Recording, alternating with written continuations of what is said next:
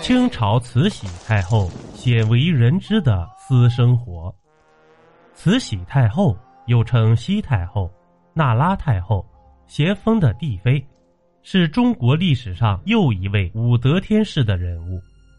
她虽然没有称帝，但把持朝政近四十年，操纵了三代皇帝，做了许多伤天害理的事情。在私生活上，奢侈淫乱，还效仿武则天。做出许多不为人耻的淫秽之事。慈禧进宫之前，乳名叫做兰姑娘。她刚进宫时，没有得到咸丰皇帝的宠幸，甚至连皇帝的面儿都没有见过。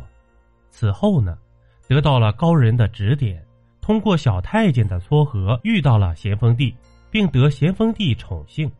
咸丰六年三月，兰姑娘生了皇子载淳。被晋封为义妃，仅次于皇后。咸丰十一年七月，咸丰帝驾崩，太子载淳即位，那拉氏母以子贵，被尊称为圣母皇太后。从此以后呢，他一方面打击异己力量，把持朝政，另一方面又肆无忌惮的淫乱后宫，干出了许多红杏出墙的淫秽事。这慈禧还在当贵妃的时候，有人把一个叫安德海的宦官进献给她。安德海和战国时期的嫪毐一样，是个阴阳人，天生有异禀，有事隐藏于肛门之上；另有一事身小如童子，犹如装饰，加之从小女性荷尔蒙分泌过多，因此长得细皮嫩肉，行动举止扭捏作态。看起来完全女性化。安德海刚入宫时，慈禧并不敢过分放肆。咸丰帝一死，他和安德海便肆无忌惮了。此时的慈禧刚好三十岁，正是虎狼之年，在性欲方面的饥渴自然是不言而喻。而安德海天生柔媚，把慈禧伺候得妥妥帖帖，加之他有异常的房中术。这慈禧对他的娇宠也就日盛一日。慈禧与安德海的亲昵和宣淫，后宫之中无人不晓。有时同治皇帝来请安，安德海与慈禧仍然高卧为起，令小同治十分反感。慈禧不仅宠幸安德海，而且常常请金俊生、谭鑫培、余三胜一帮戏子们演戏，名曰演戏，实则。看完戏后，常互相纠缠在一起。有一次，导致他三个月不来例假。慈禧害怕怀上野种，被人耻笑，便找来民间偏方，吃后忍痛排泄，最后不得不深锁宫门，卧床不起。这慈安太后听说他有病，便前来探望，谁知慈禧床前竟躺着一个男人。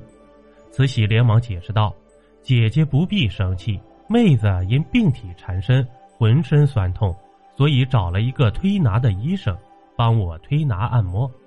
这慈安冷笑道：“啊，这是什么地方？连推拿医生都能进来？这房里就你们两个人，一个陌生男子怎么躺在你的床上呢？”这慈禧自知理亏，便跪下求慈安。慈安是菩萨心肠，见慈禧服软，便原谅了他们。让人把那个男人赶出宫门。这个男人不是别人，正是当时非常有名的小生金俊生。在晚清时啊，慈禧太后掌握一国大权，想要什么就有什么。可是她在名义上毕竟是一个双妇，宫禁之地出入不便，只能就地取材了，和太监们厮混起来。此时安德海已死，崔留两个太监伺候慈禧。慈禧总觉得呀不够满意，但慈禧因崔长礼办事比较谨慎，还常招呼他来侍奉。一天，慈禧对崔长礼说：“这蠢材和小安比，真差太远了。”常理说呢：“孩子倒替老娘物色了个人才，不知老娘中意不中意？”慈禧听了说道：“还不领来，让为娘的看一看。”常理便立即下去，不一会儿呢，将李扣子领进来。这一见面呢，两人眼神相撞，不免惹起刻骨相思。慈禧一见这李扣子呀，便欢喜的不得了，给他取名李莲英。慈禧任命李莲英为梳头太监。这慈禧太后十分重视梳头，每天都要换一换发饰。李莲英心灵手巧，能翻尘出新，名目繁多，把慈禧哄的是异常的高兴。有时呢，这李莲英还一边为他梳头，一边讲着笑话。刚开始时讲的话呀，都比较文雅；到亲热的时候呢，李莲英就把那些市井秽语、床地淫词，通通讲给慈禧听。慈禧则喂那葡萄般大小的春药。李莲英得势后呢，不仅自己侍奉慈禧太后，而且还经常从外面选一些英俊少年进宫，供慈禧享乐。订阅关注不迷路，中国历史趣闻录。